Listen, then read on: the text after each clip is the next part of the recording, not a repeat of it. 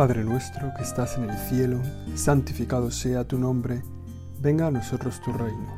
Hágase tu voluntad en la tierra como en el cielo. Danos hoy nuestro pan de cada día.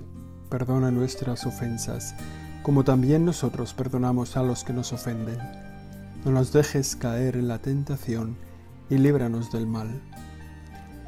En efecto, hay eunucos que nacieron así del vientre de su madre también hay eunucos que han quedado así por obra de los hombres, y los hay que se han hecho eunucos a sí mismos por el reino de los cielos.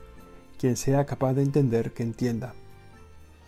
Con estas palabras zanja el Señor una discusión que ha tenido con los fariseos sobre si es lícito repudiar a la esposa por cualquier motivo.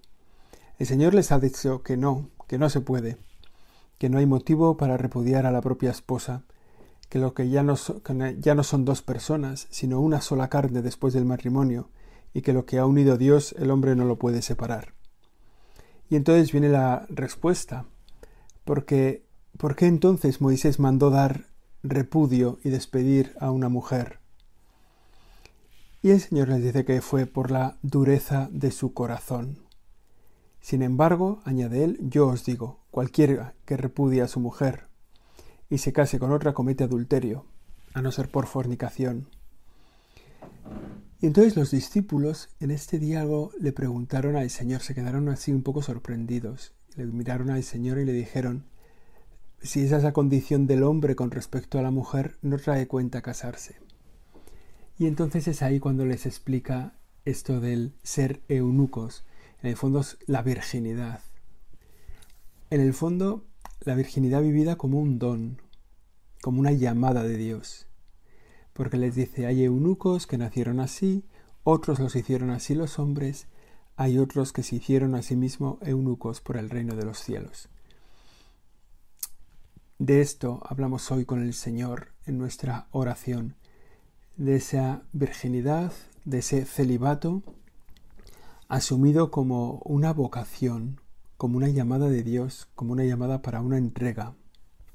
Esa, ese celibato, digamos, es en el fondo una decisión personal que una persona asume porque Dios se lo propone para vivir la virginidad, una relación de entrega a Dios, de profunda entrega a Dios, de todas las dimensiones de la persona, entregarse a Dios para poder amar y servir a todos los hombres. Es un don que Dios hace, que tiene siempre mucho valor, que ha sido siempre muy, muy valorado. De las personas célibes que se entregan para el servicio de Dios, para el servicio de los demás. Es que realmente el ser humano está hecho para entregarse y solo alcanza la felicidad cuando se entrega con toda su libertad. Cuando se entrega con toda su libertad, con todo lo que es, con todo lo que tiene. El Señor, momento para darte gracias por todas las personas que se han entregado a ti a lo largo de la historia. Darte gracias por el testimonio que han dado, por su generosidad, por su fidelidad a los dones que han recibido. Es el momento de dar gracias de las personas que hemos tenido a nuestro lado y que se han entregado a nosotros porque habían decidido entregarse a Dios, con esa virginidad, con ese celibato. La entrega, la entrega a la que el ser humano está llamado, puede ser una entrega, de hecho lo es habitualmente, una entrega a otra persona a través del matrimonio, a través del matrimonio fiel, del matrimonio para siempre del matrimonio abierto a la vida. Esa es una entrega fecunda, habitual en la vida de la Iglesia, en la vida de la sociedad, en la vida de la naturaleza humana, gente que se entrega a otra gente. Pero también esa entrega puede ser una entrega a Dios, no, en el matrimonio, sino en una entrega virginal, célibe a Dios. Y esto es lo que queremos agradecerte hoy, Señor ¿Cuánto valoramos el matrimonio? La gente entregada, fiel, abierta a la vida, para una entrega para siempre, permanente, hasta que la muerte los separe. ¿Cuánto valoramos igualmente el celibato? lo uno y lo otro se, se explican y se sostienen. En el fondo, una llamada tuya que haces a una persona para que se entregue a ti, una entrega llena del deseo de un amor pleno, una entrega que es fecunda. El don del celibato que repartes como quieres, Señor, y que te pedimos que sigas repartiendo, que siga habiendo muchas personas, hombres y mujeres que reciben este don, esta llamada tuya, esta vocación, y que la viven así para entregarse mejor a los demás, para hacer más visible tu presencia entre los demás. Y la asumen como una decisión personal, una decisión libre. No, no han llegado al celibato por una imposición, no han llegado al celibato por un error o por un equívoco. Llegan al celibato porque tú les has llamado y ellos han acogido tu llamada. Lo hemos hecho así, lo hacemos así los sacerdotes. También tantas religiosas, tantos consagrados, tantas mujeres que, que se entregan en el orden de las vírgenes. Y que en el fondo es una entrega a Dios para ser fecundos de una manera nueva, de una manera espiritual. Dice el Señor con mucho criterio en el Evangelio que hemos escuchado, quien sea capaz de entender, que entienda es posible que no se pueda entender. Es posible que haya gente que no lo entienda. Es posible que algunos de vosotros, los que escucháis esta meditación, digáis, eso no está bien pensado. Sin embargo, en el fondo es similar al matrimonio. Es la entrega a otra persona de todo lo que uno es, de todo lo que uno tiene, abierta a la vida, fiel para siempre simplemente con el cambio de que esa otra persona es Dios y donde esa unión con Dios no tiene esa dimensión física que tiene en el matrimonio, sino que es puramente espiritual, donde uno se da todo en un amor espiritual. Y es verdad, lo decía, lo decía ya el Señor, se puede no entender, es posible no entender.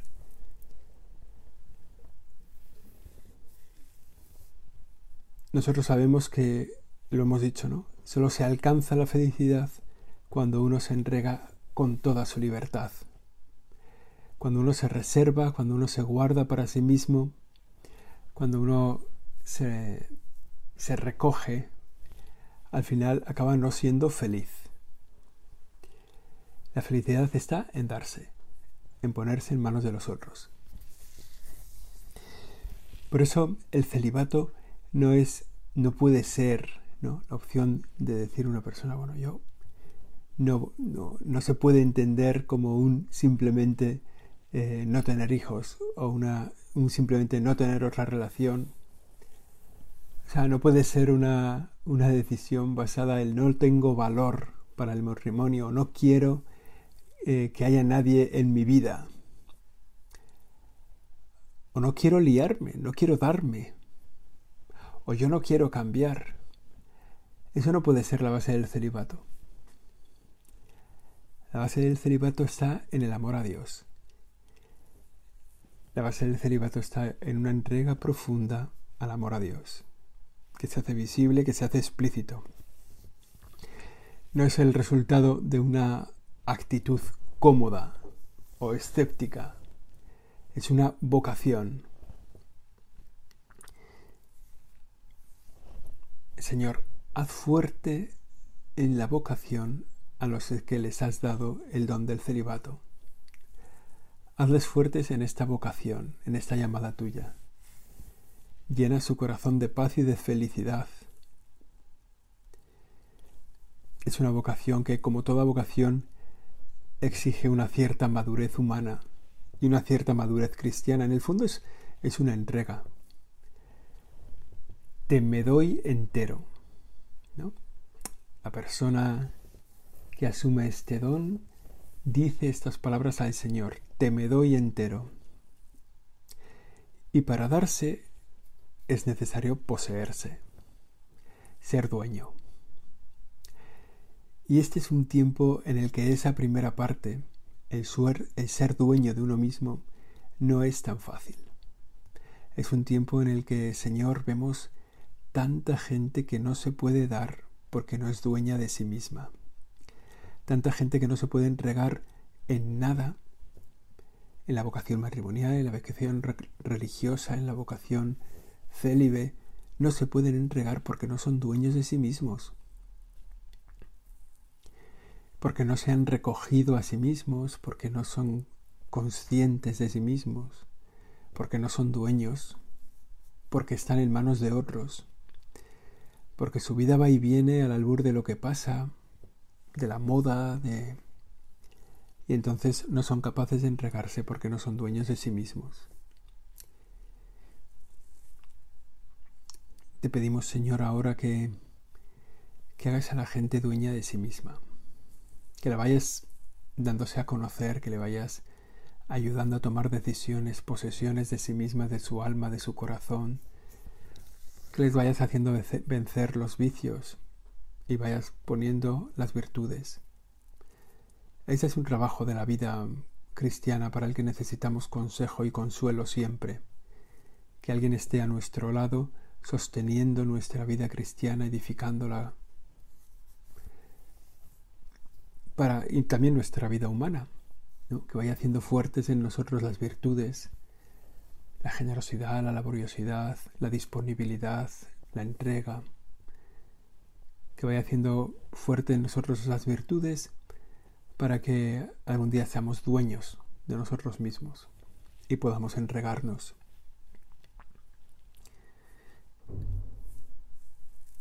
Esta vocación exige madurez humana y también madurez cristiana. Descubrir al Señor como el modelo para nuestra vida. El modelo del celibato eres tú, Señor, eres tú. El modelo de una vida unida a Dios, entregada al servicio de los hombres, hasta morir en una cruz y ser resucitado. El modelo de una persona que sabe relacionarse con los demás porque es dueño de sí mismo eres tú, Señor. Y lo que hace visible el celibato en nosotros tiene que ser precisamente ese vínculo contigo. Que cuando vean los demás a nosotros los célibes vean personas que se han entregado a Jesucristo, personas que viven unidas con Jesucristo. No es fácil porque muchas veces no damos buen testimonio. Pero sin embargo es, es valioso, es un buen signo para este mundo. Hacer presente en esta dimensión al mismo Señor, al mismo Cristo.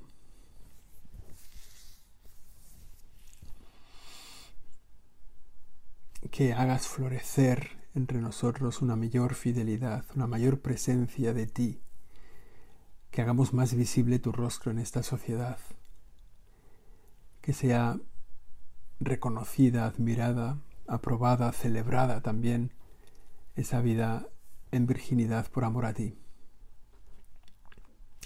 Cierto que ha sido siempre muy valorada por la vida de la Iglesia, la entrega al Señor, el vivir sin el vínculo matrimonial, es también, ha sido muy valorada en la vida de la iglesia, ha sido muy reconocida y, y luego cuánta gente, miles y miles de personas que viven consagrados al Señor. en España el otro día leía una, una encuesta ¿no? que dice que hay 18.000 sacerdotes y unos 45.000 consagrados religiosos. ¿no? Miles y miles de personas que se han entregado al Señor con este con esta llamada, con esta vocación, con este carisma del celibato, que tenemos que agradecer, que tenemos todos que agradecer, los que lo hemos recibido o los que lo contempláis en otros. De la misma forma que tenemos que agradecer ese don en paralelo que es el del, al del celibato, el don del matrimonio. Tenemos que agradecer el testimonio de las personas que se entregan y son fieles que viven así su vocación, unidas a Dios, unidas a una esposa, un esposo, abiertos a la vida. algo que tenemos que agradecer. El celibato es una señal de la vida de caridad, una señal de la vida entregada a los demás. El celibato no es la soltería, sea, no es gente que se queda soltera porque, porque son bordes o porque son feos. Gente que se queda soltera. Ay, me acuerdo una novela que leí eh, de una autora española, ¿no? Que decía que no se conocía ningún sacerdote, eh, como más o menos, más o menos venía a decir, ¿no? No se conocía ningún sacerdote más o menos majo y bien plantado. O sea, que era todo, los sacerdotes eran como un poco los descartados, ¿no? El que no vale para otra cosa que valga para sacerdote. El que es feo, el que es un poco monstruoso, que se dedica al sacerdocio, ¿no? Me enfadó bastante me enfadó bastante. Pero bueno, es, es o sea, el, ministerio sacerdotal, el servicio sacerdotal, pero el de la vida consagrada, cualquiera que está revestido, cualquier ministerio que está revestido por el don del celibato, busca estimular la caridad, ser más disponibles para el servicio, estar más disponibles para el servicio 24 horas al día. Estar disponibles para una llamada, para un, ir a un sitio, para atender a una persona, estar disponibles sin tiempo para las vacaciones o sin tiempo para el no hacer nada, ¿no? Sin tiempo para el egoísmo, estar disponibles para la caridad, para el amor a los demás. Esto tiene, tienes que hacernos fuertes, Señor. Esto a los que das este don del celibato, a los que nos das este don del celibato, nos tienes que hacer fuertes en la caridad, en el servicio a los demás. Que sea visible que el celibato es un don también para toda la iglesia, no solo para el que lo recibe, sino para toda la iglesia. Que sea visible el testimonio de tantos célibes que dan su vida a los demás. Y además en el celibato se ve también, además de ser un signo un, estímulo para la caridad de las personas, en primer lugar, del que lo recibe, y en segundo lugar por imitación, por el testimonio que éstos dan de las personas que tienen a su alrededor, pues además de una señal y un estímulo de la caridad, es, es una fuente mm, abundante de fecundidad espiritual para este mundo. Allí donde hay una persona célibe que vive su celibato con alegría, con entrega, con disponibilidad, ahí surgen los dones espirituales, los valores espirituales y se asientan muy, con mucha energía, con mucho vigor. Fijaos, si miramos la vida célibe, pues de los religiosos, ¿no? De los, podemos pensar de los monjes, ahí donde se asienta una comunidad, que vive con alegría la entrega, el servicio a los demás, que ese celibato les permite vivir sirviendo, que esa, pues eso da fruto espiritual. Ahí, de una manera un poco misteriosa, surge una fecundidad espiritual para bien del mundo. Una fecundidad espiritual que a veces se ve, pero también una que a veces hace brotar Dios de manera misteriosa,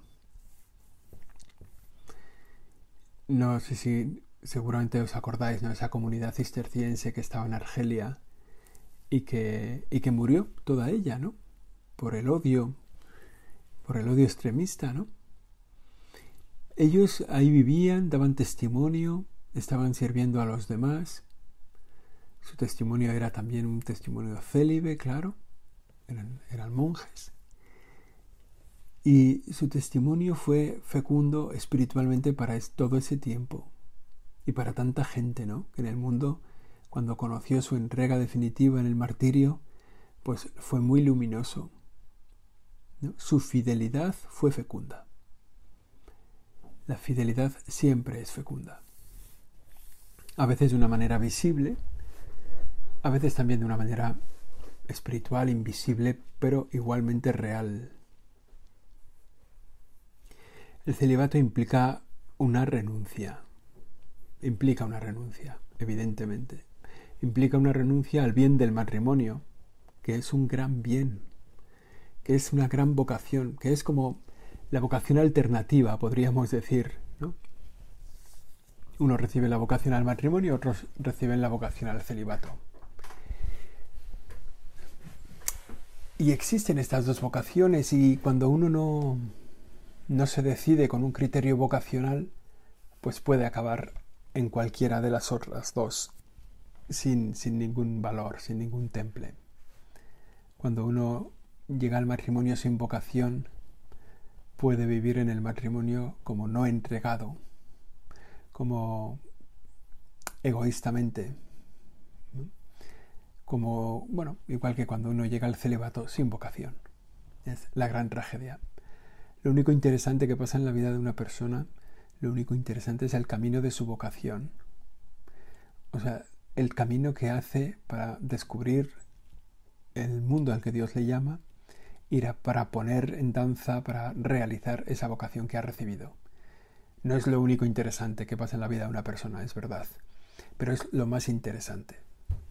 El, el tiempo que hay en ser dueños de la propia vida, buscar la vocación a la que Dios le llama y realizarla a lo largo de todo el resto de su vida.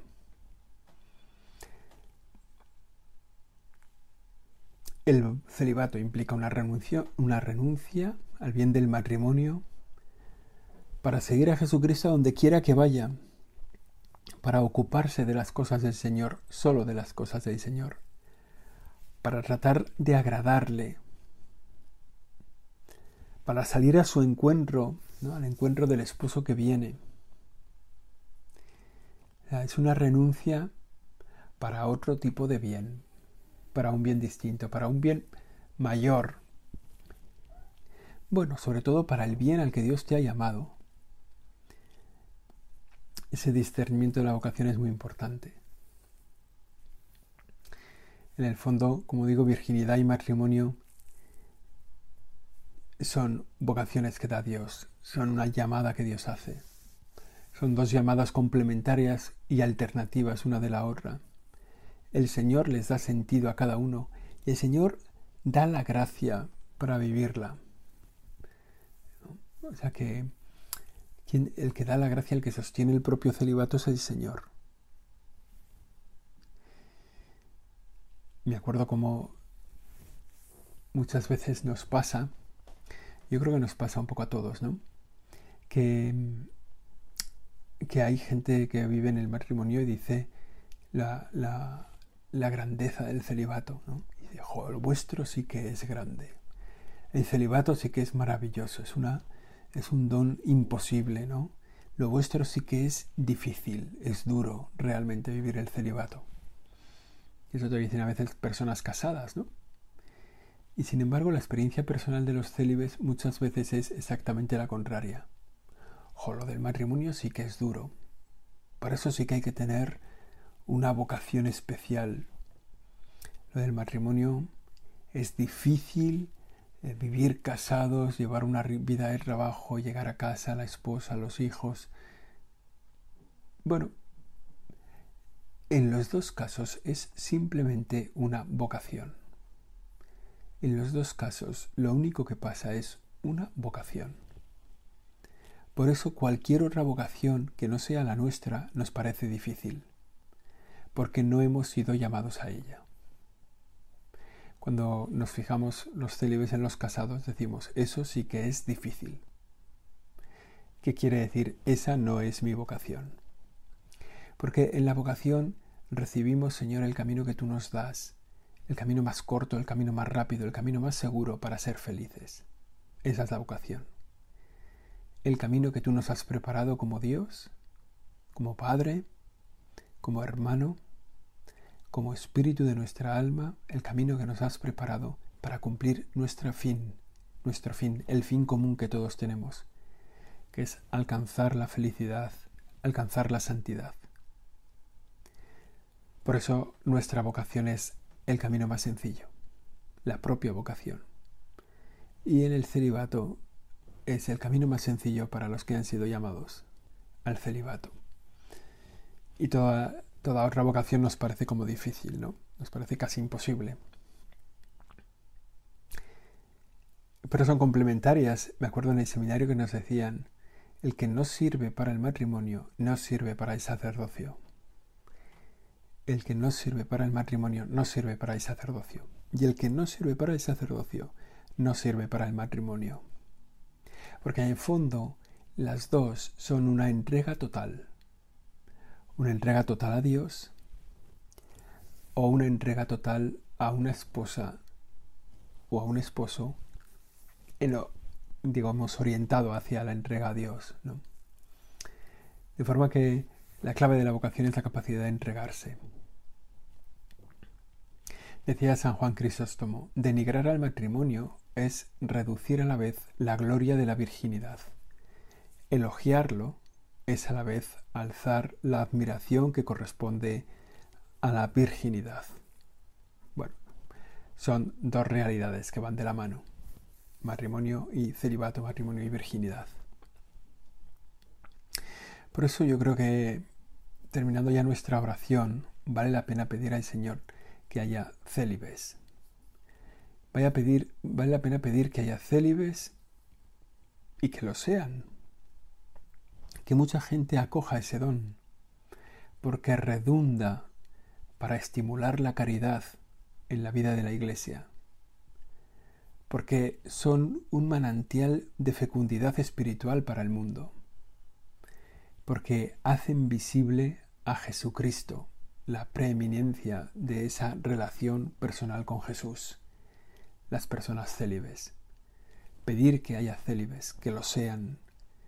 Pedir que los que son perseveren en ese don, a los que recibieron ese regalo, que lo cuiden, que lo conserven, si es caso que lo recuperen.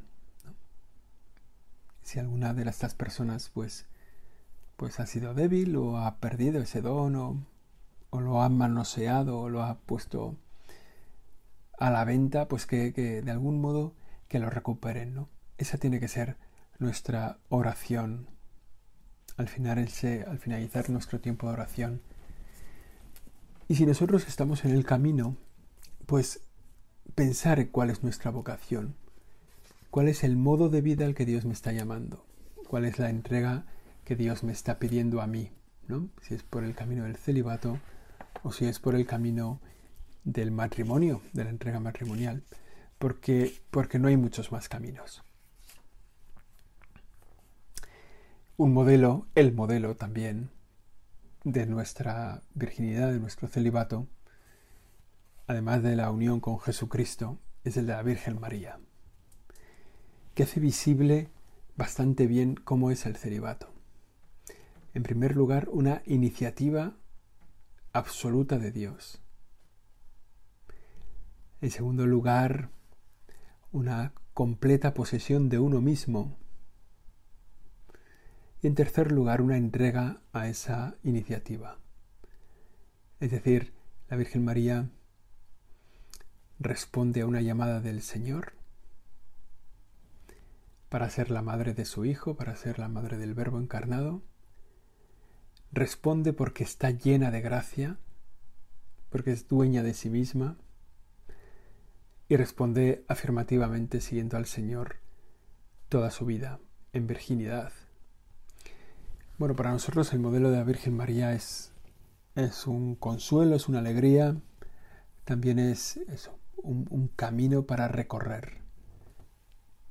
Ser dueños de nosotros mismos, reconocer la llamada de Dios, acoger su gracia y vivir en esta vida, para ser testigos ante el mundo de la presencia de Jesucristo, de su peculiar fecundidad espiritual y de ese estímulo de la caridad que son las personas célibes.